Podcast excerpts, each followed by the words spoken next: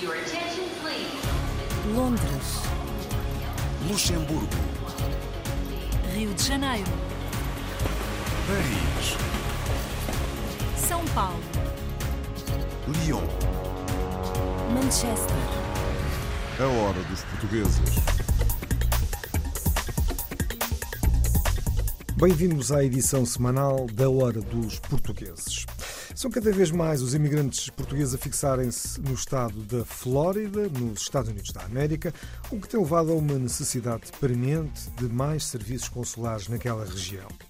Carolina Rendeiro, cônsul honorária de Portugal em Miami, traça-nos o perfil da comunidade portuguesa neste Estado norte-americano e conta-nos os desafios que enfrenta na sua missão de estreitar os laços entre Portugal e os Estados Unidos da América, dentro e fora do âmbito consular. É assim que vai começar o programa de hoje.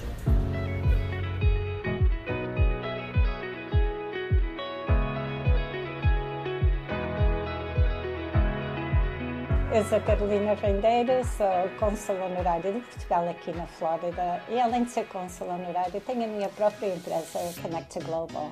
Nasci em Newark, New Jersey. Tenho 25 anos em Houston e agora estou cá já, já tenho 20 anos em Miami. Nós aqui na Flórida temos uma população, pelo menos registrada, eh, de 42 mil portugueses. São pessoas que estão bem integradas aqui, ou com próprias empresas, ou a trabalhar para empresas eh, já como a Google e a Microsoft, eh, e a JTM, que é uma empresa do Porto, que também cá está. O que a gente está a ver agora, muita entrada aqui em Miami, aquela, aquela nova geração, a geração que vai ser o futuro de Portugal, que a mim alegra-me tanto ver. São aqueles de 23, 24, 25 anos até aos 40, alguns já vêm com família e estão a dar entrada, estão a dar outra dinâmica a Portugal. O que a gente tem de talento em, em tecnologia, inovação, e, em médicos e tudo. O consulado em Miami, neste momento, só estamos abertos uma semana por mês. Nessa semana estamos a atender normalmente umas cento e tal pessoas. Esta é a nossa entrada aqui principal do nosso gabinete de serviços consulares aqui em Miami. Normalmente estamos aqui diariamente a semana de serviço, com pelo menos todas as cadeiras completas nós, infelizmente, eh, só podemos atender às pessoas que já estão agendadas e com as marcações já prévias, porque é muita gente para a gente atender e só temos uma pessoa que pode processar os pedidos de passaportes, cartões de cidadão. Diariamente tenho 30 a 65 e-mails por dia para, aqui para o Consul Honorário. E eu respondo a esses todos. O meu dia normalmente são 9 a 11 horas por dia, sempre nisto. É? Mas adoro. De vez em quando eu tenho a honra de passar o, o almoço do domingo a um da, dos clubes portugueses aqui na Flórida. E é, dá-me um, prazer enorme estar a ver uma sala de 200 pessoas a comer um cozido à portuguesa e, e junto nesse ambiente também estão americanos, os vizinhos deles, quando a gente teve cá a Marisa, por exemplo, ela já cá esteve no Adrian Arts Center aqui, que é o nosso centro de cultura, não é? Esse salão estava completo, não era só de portugueses, eram americanos que não percebiam uma palavra do que elas estavam a cantar, mas com certas canções as pessoas estavam a chorar entre a Flórida e Portugal, acho que há muitas semelhanças. Por exemplo, o mar, eu, eu preciso estar próximo do mar, portanto, para mim, estar aqui na Flórida, onde a gente tem o mar de um lado e do outro, é ótimo, não é? Nós agora estamos a tentar fazer a ligação com o Porto de Miami e o Porto uh, de Lisboa, assim como o Porto de, de Leixões, que notamos também é que a maioria do produto está entrada aqui em Miami através de Sines, é produto que vem do norte de Portugal. É mármore, vidro, produtos de construção também vem de lá. Os nossos vinhos, logicamente, é uma grande importação que nós temos. Eu sempre tive um coração português, eu adoro Portugal. Já trabalhei em 38 países. Quando alguém me pergunta qual é o teu, o teu lugar que tu mais gostas e mais recomendas, é Portugal. Estados Unidos.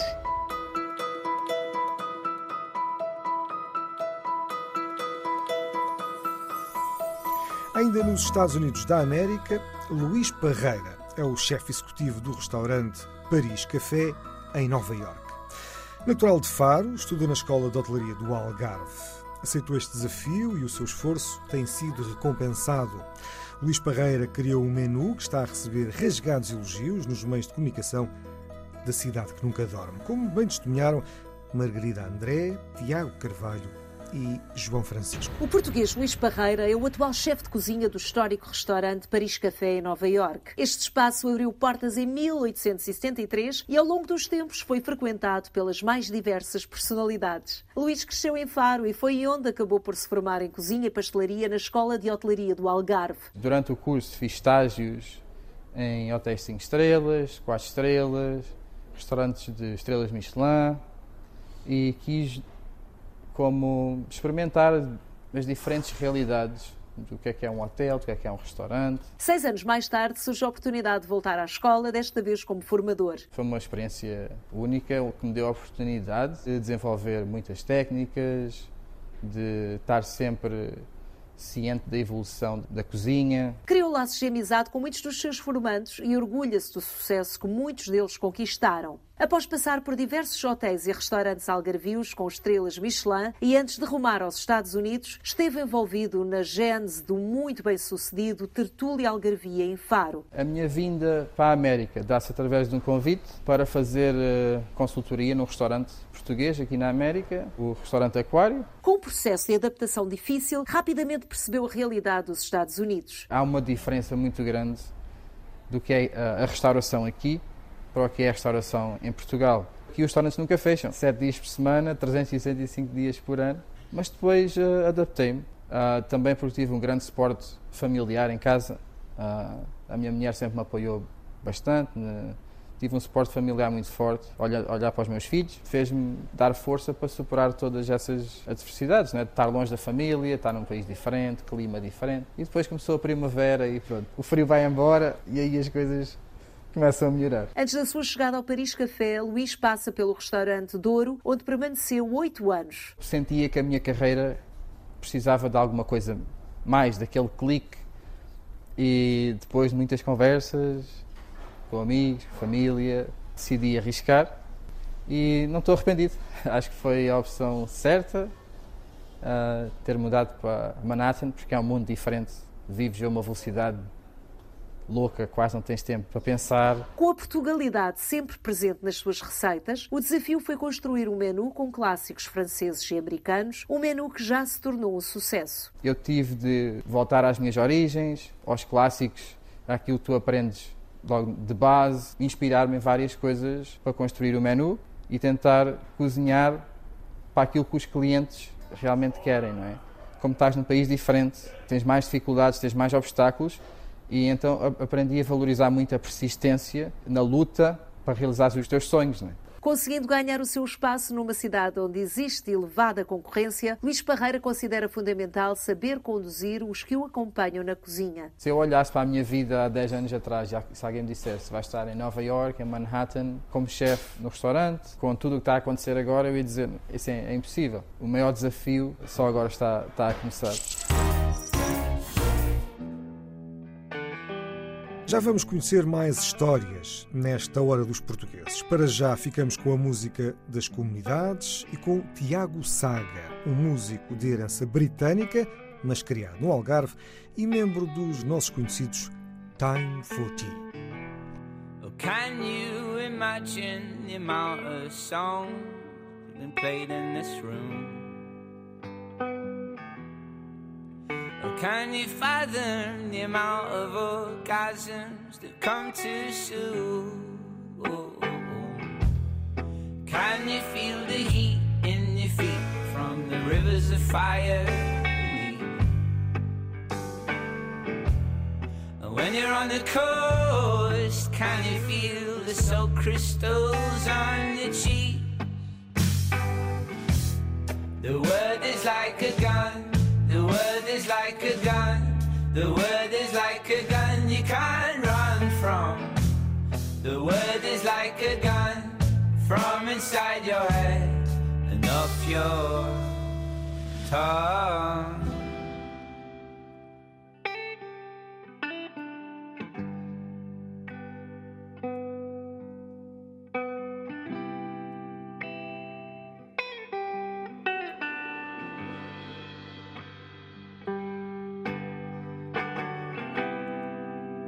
Won't you sit down with me?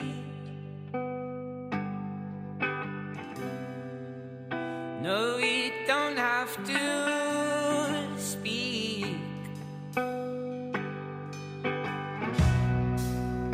Awkward silences are productive, you see.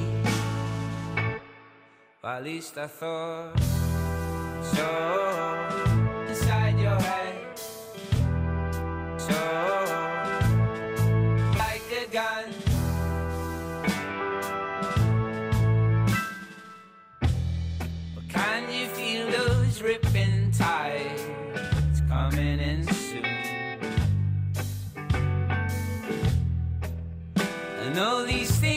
Controlled by the mysterious ways of the moon. Or have you ever felt and heard the perfect resonance? Have you seen what happens when a drop of mercury decides to dance? Won't you sit down with me?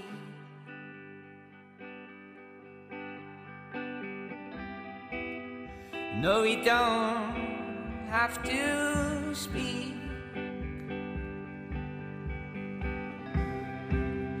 Won't you smoke one with me? We're not so young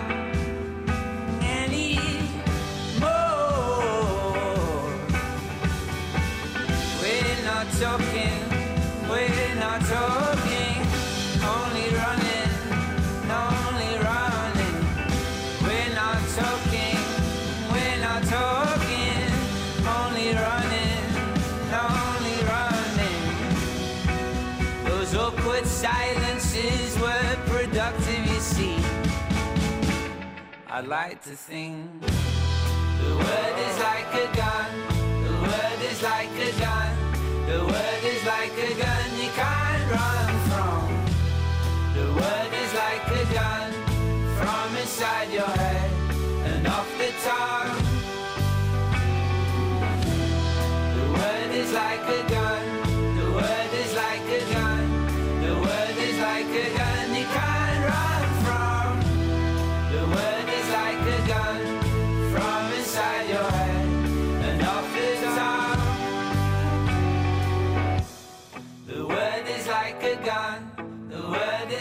a gun, the word is like a gun you can't run from. The word is like a gun from inside your head and off the tongue. Austrália.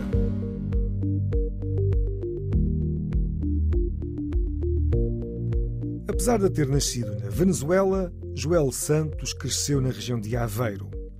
Formou-se em biotecnologia, mas fez o seu mestrado em enologia e produção de vinhos, já que, entretanto, um pouco por acidente, surgiu o interesse pelos vinhos. Desde 2015 vive em Clare Valley, uma das regiões mais famosas de vinhos no sul da Austrália, onde é responsável por uma adega que processa anualmente 3 mil toneladas de uva, como nos conta a Filipa Borges Santos. Foi em Clare Valley, no sul da Austrália, que falámos com o enólogo Joel Santos. Filho de portugueses, nasceu na Venezuela, mas cresceu na zona de Aveiro. Foi lá que se formou em biotecnologia e depois fez o mestrado em enologia e produção de vinhos. Começámos por perguntar a razão pela qual veio para a Austrália. A primeira, a primeira experiência da Austrália foi em 2014. Para nós, na área dos vinhos, é muito fácil trabalharmos pelo mundo e eu decidi vir fazer uma vindima aqui em Clare Valley. E o meu patrão convidou-me a regressar. Acabei por aceitar a proposta. Estou cá desde 2015. Perguntámos a Joel quando começou o seu interesse pelos vinhos. Eu tenho que admitir que foi um bocado um acidente uh, de percurso. Eu, a produção de vinho está presente na minha família, quer na parte do meu pai, quer na parte da, da minha mãe. Os meus avós uh, sempre produziram vinho em casa. Eu estudei biotecnologia uh, e durante o meu mestrado tive a oportunidade de trabalhar numa, num projeto de produção de espumante e foi quando o clique aconteceu de achar que realmente seria uma área interessante para seguir e, e não olhei para trás. e não estou arrependido. É realmente uma, uma área bastante interessante, uma área profissional bastante interessante para trabalhar. Quisemos saber o que significa trabalhar numa das mais prestigiadas vinhas no sul da Austrália. Significa muito. A primeira grande razão, tenho certeza que nós produzimos bons vinhos e ter essa oportunidade de trabalhar na, aqui na Team Adams Wines é muito gratificante e trabalhar com uma casta que eu, que eu gosto, a minha casta branca preferida, que é, é o Riesling, acho que é um, grande, uma grande motivação. A segunda razão, acho que é o facto de eu agora sou responsável de enologia para as nossas duas eh, marcas, Steam Adams e. Mick. Sendo um estrangeiro pelo mundo e ter a oportunidade de conseguir chegar a este, este nível, acho que é talvez das coisas mais gratificantes que, que, se, pode, que se pode conseguir. Joel, fala-nos das diferenças em fazer vinho aqui e em Portugal. Eu acho que é, é a capacidade de, de, experimentar. Trabalho em Clare Valley, qual é a diferença em trabalhar, um, produzir vinho em Clare Valley ou, ou, no Alentejo, ou no Dão, ou na Barrada? Eu acho que é essa capacidade de, de inovar, a diferença de trabalhar com Riesling ou trabalhar com encruzado no Dão, ou trabalhar com, ou fazer, uh, produzir vinho branco ou produzir uh, espumante. Para nós enólogos acho que é o, o diferenças que existem entre regiões, entre castas, entre processos, entre a mesma pessoa pode fazer dif diferentes coisas uh, dependendo de onde, onde está. Perguntámos a Joel se se surpreendeu com os vinhos australianos. Foi uma grande surpresa uh, a primeira vez que vim uh, para a Austrália, em 2014. Foi, as castas são diferentes, é um país, eu vinha de um país do velho mundo, Portugal, com métodos de produção uh, diferentes, com uh, vinhos com perfis diferentes. E a Austrália foi um bocado uma revelação para mim, mas depois de provar tantos vinhos do mundo e de trabalhar mais na Austrália e ter, ter uh, acesso a mais vinhos, eu acho que é, uma, é um país que talvez produz dos melhores vinhos do mundo em, várias, em várias especialidades, de espumantes, de vinhos brancos, vinhos tintos, dependendo da região onde estamos. Por exemplo, aqui em Clare Valley é uma região mundialmente conhecida pelo Riesling. A casta Toriga Nacional é cada vez mais procurada aqui. Joel, fala-nos do porquê. Uma das principais razões é pela capacidade da casta se adaptar a, diferentes climas, a diferentes terroirs. Como, da mesma forma que nós vemos em Portugal, ela está no Dão, está no Alentejo, está, e acho que é um bocado o benefício que a casta pode trazer para, para, para os vinhos australianos, uma novidade, uma, uma, uma coisa nova para, para nós. Quisemos saber quais os planos para o futuro. Oh, mas é uma questão, é uma questão difícil. Um, obviamente eu estou, estou bem na Austrália, faço o que quero, faço o que gosto. Sou responsável neste momento por uma adega que processa uh, 3 mil toneladas de uva. Estou uh, profissionalmente realizado. No futuro, gostaria muito de... Um, toda a minha família está ainda em Portugal uh, e eu gostaria muito de ter, ter uh, um dia regressar e ainda conseguir aproveitar uh, algum momento de qualidade com eles enquanto se pode e obviamente ter a oportunidade de produzir bom vinho em Portugal. Para finalizar, perguntamos as três palavras que pensa quando ouve a palavra Portugal. Saudade, família e bacalhau.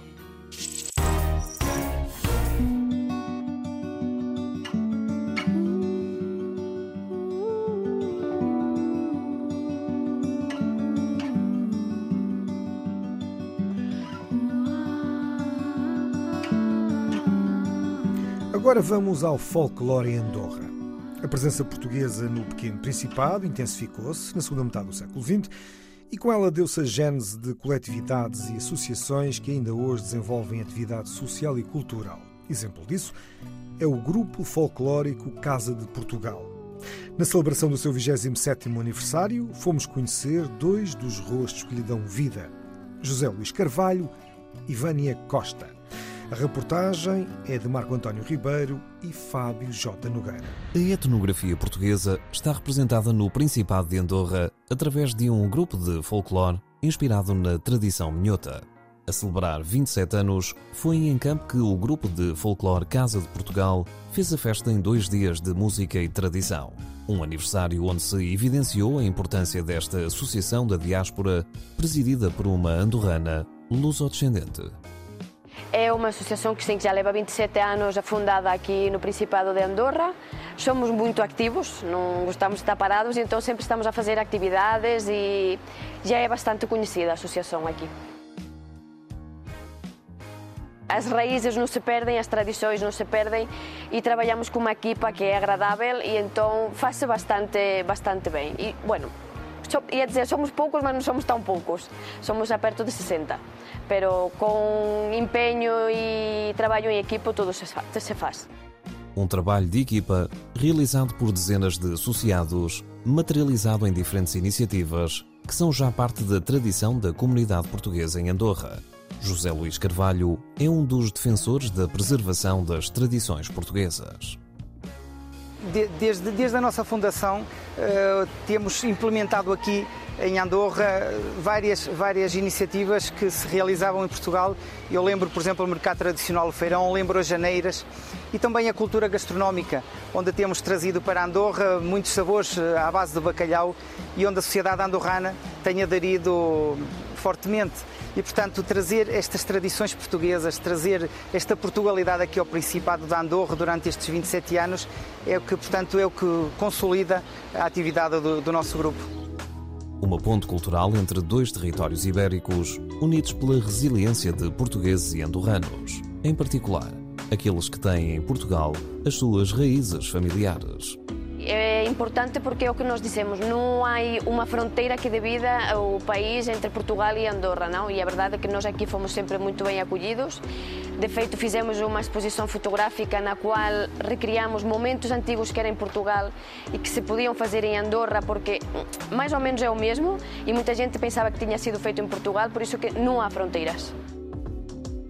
Estando Andorra fora do espaço Schengen, fronteiras só mesmo físicas. Entre as duas nacionalidades, a convergência é constante. Sem dúvida, e eu acho que a nossa grande, o grande acerto nosso foi desde o início misturarmos-nos com a sociedade andorrana, com a cultura andorrana, inclusivamente com as instituições andorranas. Ainda há pouco inaugurámos no Ministério da Cultura de Andorra uma exposição que realizámos aqui, onde introduzimos o traje tradicional português na arquitetura de, de Andorra. E, portanto, esta mistura eh, entre a sociedade andorrana e o grupo de folclore Casa Portugal, e neste caso a Portugalidade, deu um fruto bastante bom. Um fruto que surge no tempo de lazer da maioria dos integrantes da associação, sinal do compromisso assumido com a cultura e tradições de Portugal. É um, é um, é percurso é é uma atividade que, que nos ocupa muito tempo, é muita dedicação também, mas que depois o resultado faz esquecer todos esses maus momentos e todo esse tempo dedicado eh, que, que muitas vezes tiramos até à família, não é? Mas poder eh, dedicar eh, tempo a esta gente, esta grande família do grupo de folclore Casa Portugal e ver o resultado depois dos, dos trabalhos que apresentamos eh, enche muito de satisfação, não é? Satisfação aliada a um certo inconformismo que deixa antever um futuro onde o folclore português continuará bem presente. Se continuarmos como estamos até agora, que somos inquietos, que nunca paramos, que fazemos muitas atividades, já nos damos por contentes. Agora, claro, sempre gostas de assolir um pouco mais de, de atividades ou o que seja, pero bem, tal e como estamos agora, estamos bem. Um sinal de vitalidade apadrinhado, em fim de semana de festa, por centenas de portugueses, andorranos e expatriados de outras nacionalidades residentes em Andorra. A hora dos portugueses.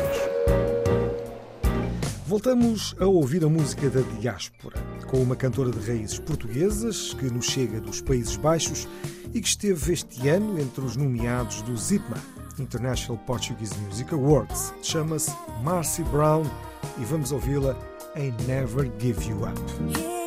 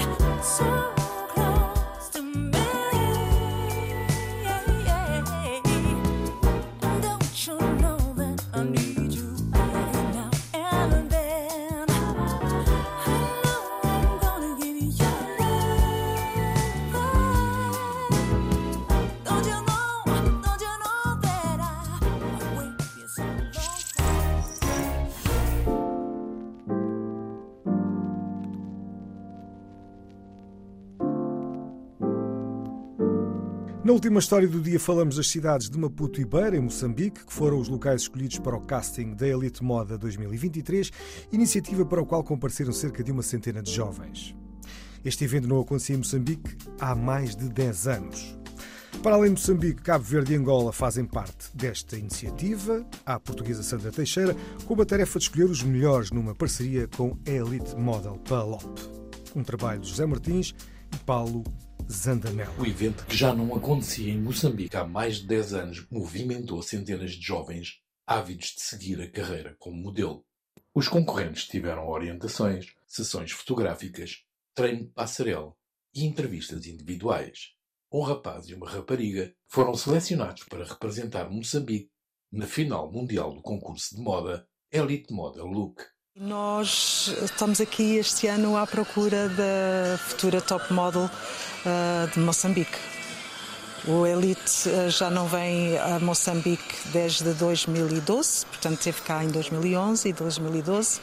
Portanto, passaram muitos anos eh, sem poder vir cá e estamos cá de regresso eh, para encontrar, desta vez, um casal, porque inicialmente ah, foi só ah, feminina, modelo feminino. Agora é que estamos à procura mesmo do- de um casal. Esse casal irá depois representar Moçambique no final em mundial, em novembro. Sandra Teixeira, scouter portuguesa e parceira da Elite Model Palop, gostou do que viu. A nível de beleza, contudo destaca a importância das modelos adquirirem outras aptidões para fazer frente à concorrência internacional. A beleza já vejo que têm, mas hoje em dia é muito importante também ter a personalidade. Portanto, a concorrência lá fora é muito grande e eh, não é não é suficiente ter só beleza, tem que saber também comunicar ah, e ter confiança. E ah, existe este casting também para eu, para eu conhecê-los também pessoalmente e para poder fazer a minha seleção. Hoje em dia não é preciso ter aquela fisionomia, o estere- estereotipo de ser muito alto, al- alto ou alta e, e magra. Hoje em dia, ah, conta mais a confiança e conta mais a ter uma imagem interessante. Portanto, qualquer pessoa pode se inscrever. Ah, é só querer ah, seguir, que- querer seguir esta área e experimentar. O renomado estilista moçambicano Taib Bakar destaca a importância da iniciativa por permitir que modelos moçambicanos desfilem nas passarelas internacionais. Para mim é super importante nós termos mais eventos como, como este de descoberta de novos talentos, em particular quando nós eh, visamos encontrar eh, talentos que tenham qualidades, que são qualidades que são perfeitas para aquilo que é o mercado internacional.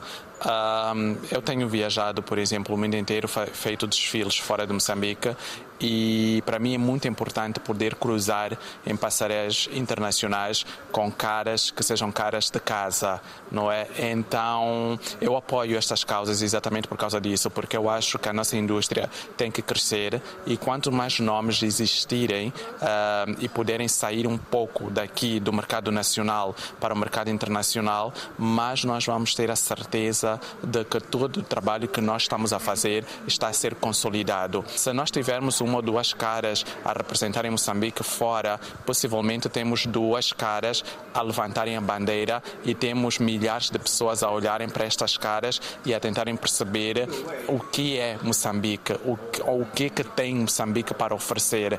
Então eu acho que todos nós saímos a ganhar, então são causas que são extremamente importantes para serem apoiadas. A Elite Model Look realiza-se desde 1983 e ao longo dos anos foram descobertos no concurso manequins como a brasileira Gisele Bündchen, a espanhola Inês Sastre e a alemã Diana Kruger, entre outros nomes sonantes das passarelas.